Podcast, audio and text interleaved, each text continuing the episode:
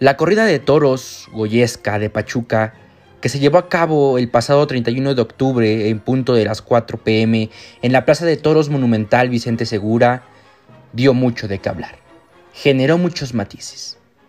¿Por qué? Porque esta corrida fue única en su tipo, especial. Y para todos aquellos amantes de este concepto de corridas de toros muy antiguo, admiramos la belleza de la tauromaquia de siglos pasados. Bienvenidos a un episodio en donde vamos a hablar, vamos a reseñar y analizar sobre todo qué fue lo que sucedió en esta tarde. Y queremos que ustedes oyentes se queden con nosotros para todos aquellos que no pudieron asistir, se den una idea de todo lo que se vivió y también para los que pudieron asistir y nos están escuchando, puedan revivir mediante los recuerdos esta gran tarde. Como bien nos decía, esta corrida de toros se llevó a cabo en la monumental Plaza de Toros Vicente Segura en Pachuca el 31 de octubre, el pasado 31 de octubre, en una fecha también muy especial para todos los mexicanos. Eh, y, pues que por supuesto teníamos que celebrarlo con un festejo de este tamaño. Una corrida que al principio generó mucha expectativa y yo creo que llenó el alma de todos los aficionados que asistimos porque dio el ancho. De verdad dio el ancho y, no quedó nada de ver. Todos salimos a torear. Eh, a, la, afuera de las afueras de la plaza. Salimos toreando, vaya. La empresa Feria Toro, recordemos que fue la encargada de organizar este festejo, eh, llevó las cosas a cabo como se debían de haber hecho, con las medidas sanitarias correctas, con una implementación de sanitización en la plaza, en todos los rincones de la plaza, eh, unas atenciones únicas, muy especiales como se debe de atender al aficionado, en este caso nosotros los clientes, ¿no? Que estamos siendo de la empresa. Eh, en esa parte vamos a comenzar hablando, ¿no? Que toda la organización se llevó a cabo de una manera peculiar y muy buena. Ahora bien, esta corrida goyesca no tuvo ningún percance, gracias a Dios. Todo se llevó a la normalidad, a la hora establecida, en el lugar establecido, con los eh, personajes actuantes ya anunciados. Eh, todo se llevó eh, como debió de ser al pie de la letra, ¿no? Eso es también un punto a favor de la empresa y también de los aficionados que pudimos asistir y que nos trasladamos, ¿no? Sobre todo los foráneos, porque bueno, eh, no, no es fácil hoy en día asistir a corridas de toros, ¿no? a festejos, por ejemplo, cuando se tiene que trasladar uno. Pues bien, vamos a comenzar por José por Fauro Aloy, perdón, conforme al orden de la Lidia, que comenzó con su novillo, él abrió plaza con su novillo llamado Majo, un novillo negro zaino de Rancho Seco de la ganadería Tlaxcalteca. Por si no conocen la ganadería, les recomiendo que vayan a escuchar la previa que también hicimos de esta corrida para que conozcan un poco de la historia eh, de las ganaderías, de los matadores y sepan de qué es lo que estoy hablando en esta reseña, ¿no? Eh, con el cual tuvo una actuación muy firme una actuación muy sólida, con una faena muy estructurada, haciendo el embroque con el caballo y con el novillo de una manera muy, eh, pues muy simbólica, muy importante que tuvo, dando pues así eh, unos pares de banderillas buenísimos, unos pares de banderillas cortos también excelentes y bueno, desgraciadamente no mató a la primera, pinchó, pero a la segunda fue cuando logró matar y pues esto fue que lo que causó que el público pues exigiera una oreja para, para este joven rejoneador que recordemos que Faura Aloy bueno eh, actualmente pues sí está toreando ya un poquito más de lo que antes venía toreando ya lo hemos visto en plazas como en Apizaco en Aguilulfo González como en Puebla en Teciutlán que poco a poco sigue eh, progresando en su carrera no, no es fácil eh, esta profesión y él, bueno, tuvo también, como ustedes lo saben y lo han escuchado aquí, tuvo un parón en su carrera y ahorita la está retomando, entonces pues también no podemos eh, exigir tanto en esta cuestión eh, por, por, por estas situaciones que, está viviendo el novillero, pero que sin duda si estás en esta profesión es porque debemos exigir y, él como novillero debe de dar lo máximo, ¿no? Entonces, bueno, eso lo dije como un pequeño paréntesis para también ahí dar un contexto. Vamos a seguir con los toreros a pie, que es donde se pone mejor, aún mejor la cosa pero no sin antes también mencionar la participación tan importante que tuvieron los forcados amadores de México. Eh, intentaron su pega más de dos veces.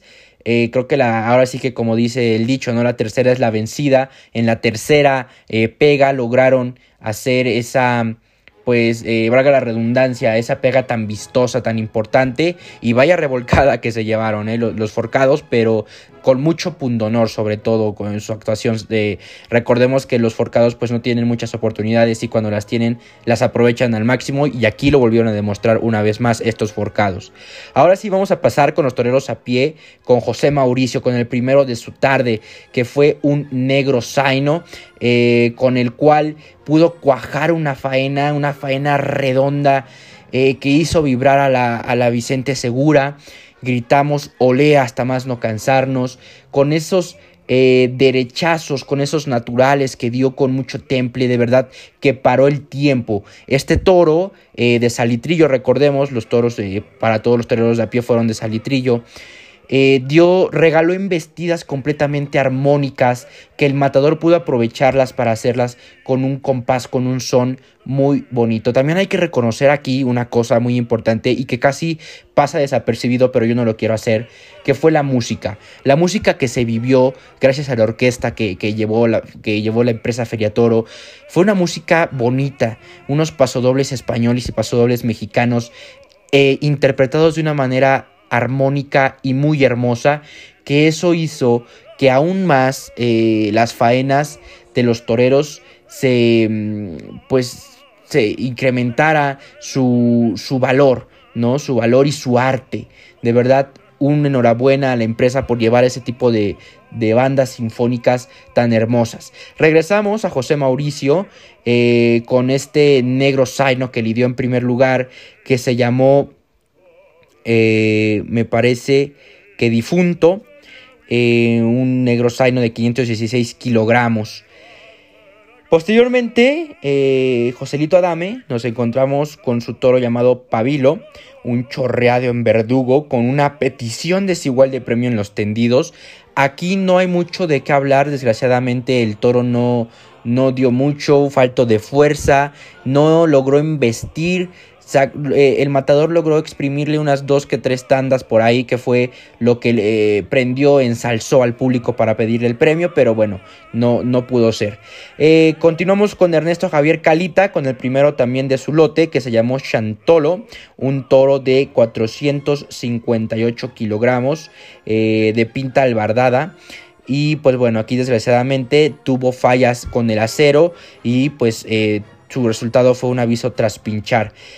Seguimos con José Mauricio, con el segundo de su lote, eh, toro llamado Sempasuchil, un albardado igual, ojo de perdiz, al cual le pudo cortar dos orejas con dos vueltas al ruedo con el ganadero de la joya y de salitrillo. Y dos vueltas al ruedo es algo muy simbólico y algo muy importante en la tauromaquia y algo que, que muy pocas veces acostumbramos a ver, ¿no? Pero bueno, se dio tan, imagínense qué faena tan increíble pudo lograr nuevamente siendo el máximo triunfador José Mauricio cortando cuatro apéndices, pero con este en especial, con este toro Sempasuchil, eh, desbordó completamente la plaza, derramó arte con un cuerpo erguido como debe de ser un cuerpo de torero, pegándose, arrimándose mucho, poniéndose en terrenos prohibidos, en terrenos del animal. Eh, también el animal le regaló embestidas por ambos pitones, que destacó más el pitón izquierdo, en donde pudo hacerle unos pases muy buenos, como, un como los péndulos, desdenes, desde derechazos hasta naturales, en donde nuevamente paró el tiempo, en donde hizo vibrar muy alto a la Vicente Segura y, le, y fue lo que le permitió lograr eh, cortar dos orejas. Ahora también hay que resaltar el esfuerzo que hizo José Mauricio con, el, con la espada. Nosotros los aficionados que seguimos un poco más de cerca la carrera de José Mauricio, pues sabemos que a este matador le cuesta mucho todavía la cuestión de entrar a matar. Pero en esta tarde, en esta ocasión, no. Eh, estuvo de verdad que con una calidad impresionante al entrar a matar con ambas manos, porque también recordemos que muchos toreros dicen que con la mano que realmente se mata es con la izquierda, ¿no? Al momento de ponerle la muleta en el hocico al animal. Y por eso yo me atrevo a decir que con las dos manos, tanto con la mano izquierda al colocarle bien la muleta y con la mano derecha al eh, enterrarle bien el estoque en posición en, donde debería de ser. Es cierto que las posiciones de los estoques eh, no fueron las más esperadas, las más correctas, en, algunas de ellas, eh, perdón, en la primera fue un estoque eh, caído, un poco contrario. En el segundo fue un poco transversal y también desprendida, pero pues eh, eh, los animales cayeron al instante y fue lo que permitió cortarle dos apéndices. Ahora, ¿por qué dio vueltas al ruedo con el ganadero de La Joya y el ganadero de Salitrillo. Recordemos que Salitrillo es una ganadería, como ya ahora hablamos en la previa, una ganadería joven, de las más jóvenes actuales en México. Entonces, Salitrillo eh, pues metió sangre de la joya. Entonces básicamente Salitrillo tiene toros de la joya.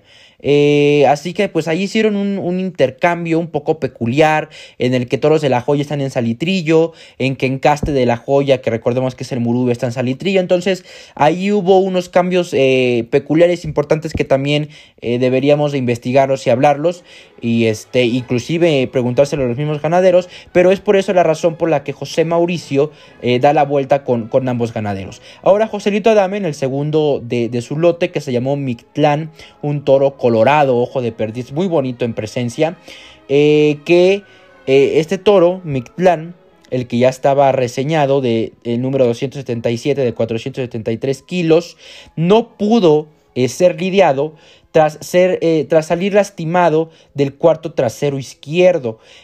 por lo tanto, se cambió al toro y aquí encontramos con el segundo bis que se llamó Catrín, el toro de reserva de 200 eh, número 291 de 474 kilogramos, un toro negro. Eh, y nuevamente, nuevamente el resultado fue una petición desigual en premio y terminó en una ovación. ¿A, qué me refiero yo al decir petición desigual de premio? En que en los tendidos, pues sí hubo personas que estuvieron chiflando, que sacaron los pañuelos blancos para pedirle orejas, pero otros no. Entonces eh, se ve pues muy desigual porque hay aficionados que no lo hicieron, otros que sí, y esa parte es donde me refiero cuando yo lo digo desigual. Eh, ¿Por qué llegó a este resultado? Pues bueno, no le favorecieron mucho sus toros. Hay que decir que los toros tuvieron muy buena presencia, tuvieron muy buenas hechuras, muy buena cornamenta, una cornamenta muy seria con esa vuelta al pitón que a todos los aficionados y a los toreros nos gusta, eh, la cuestión de esa vuelta que le da mucha seriedad, de hacerlo cornivuelto casi veleto, ¿no? Y, y unos toros astifinos hasta más no poder, pero en bravura pues sí les faltó y se notó mucho desde la pelea con los caballos que fue una pelea muy discreta, eh, una, una pelea muy rápida, perdón.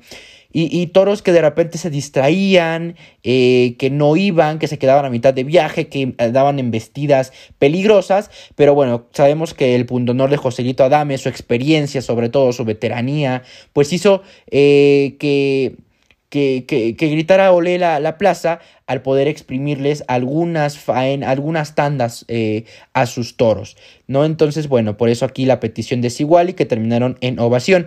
El Sierra Plaza que fue para Ernesto Javier Calita, un toro que se llamó Josemo, un toro castaño hermoso también, al que desgraciadamente no hay nada de qué hablar nuevamente, no le pudo hacer nada, el toro muy complicado, más no malo, eh, porque no, no permitió lucimiento al matador Ernesto Javier Calita. Sabemos que Calita es un torero de calidad que actualmente eh, las tardes que está toreando eh, corta mínimo una oreja o si no es que sale a hombros, ¿no? Porque es un torero de calidad, un torero de alta gama que se está tratando de posicionar en la baraja eh, de toreros de México. Entonces, no le ayudaron mucho sus toros en esta tarde, su resultado fue silencio, no pudo lucirse para nada, falló muchas veces, pinchó muchas veces, entonces pues no, no, no pudo realizar lucimiento alguno.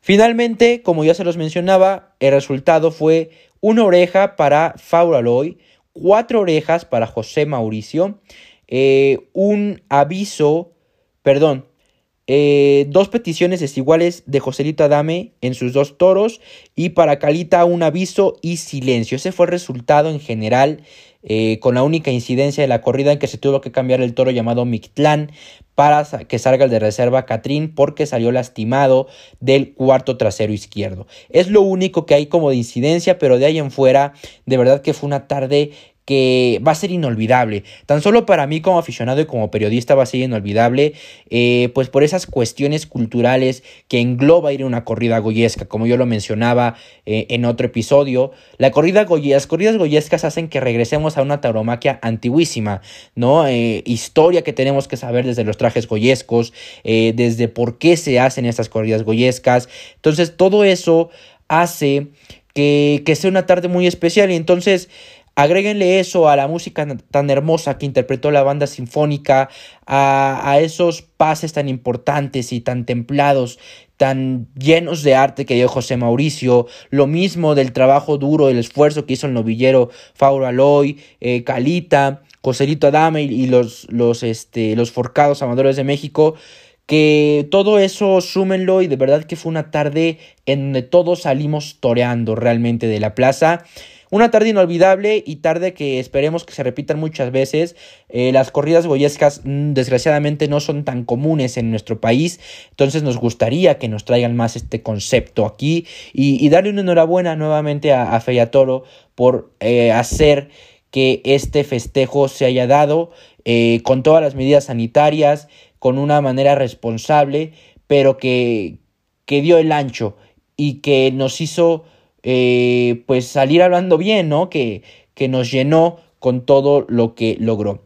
Pues queridos oyentes, querido auditorio, hasta aquí la, la reseña. Recordemos que ahora son reseñas más no eh, este, análisis. Entonces, pues hasta aquí vamos a dejar esta reseña. Espero que les haya gustado y que hayan podido revivir algo de los momentos que se vivió en esta corrida eh, Goyesca. Esperamos que nos sigan apoyando para, que hacer, para hacer crecer este proyecto que es el burladero.